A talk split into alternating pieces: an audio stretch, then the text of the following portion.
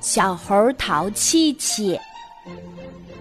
小猴淘气气不讲卫生，每次吃饭前都不洗手。幼儿园里的小动物们都很讨厌它。到了中午吃饭的时候，小动物们都排好队，一个一个洗干净小手，有时还会比一比，谁洗的最最干净。只有小猴淘气气不洗手。吃饭的时候，到这个小动物的碗里抓一抓，去那个小动物的碗里戳一戳，害得小朋友们都没办法好好吃饭了。小兔都急得哭了起来，其他的小动物也跟着哭了。小猴淘气气奇怪的摸着脑袋说：“我又没欺负你们。”你们为什么要哭啊？山羊老师走过来说：“淘气气，你怎么把大家都弄哭了呀？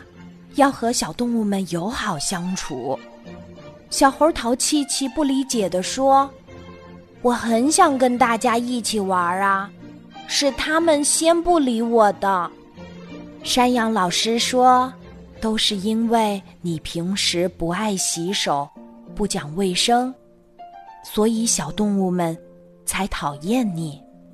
你把脏手伸进小朋友的碗里是非常不对的。碗里的米饭被你的脏手污染了，脏了的米饭就没办法吃了。小猴淘气气认识到错误后，去认认真真的洗了手。他发现，原来。把手洗干净后是那么舒服呀！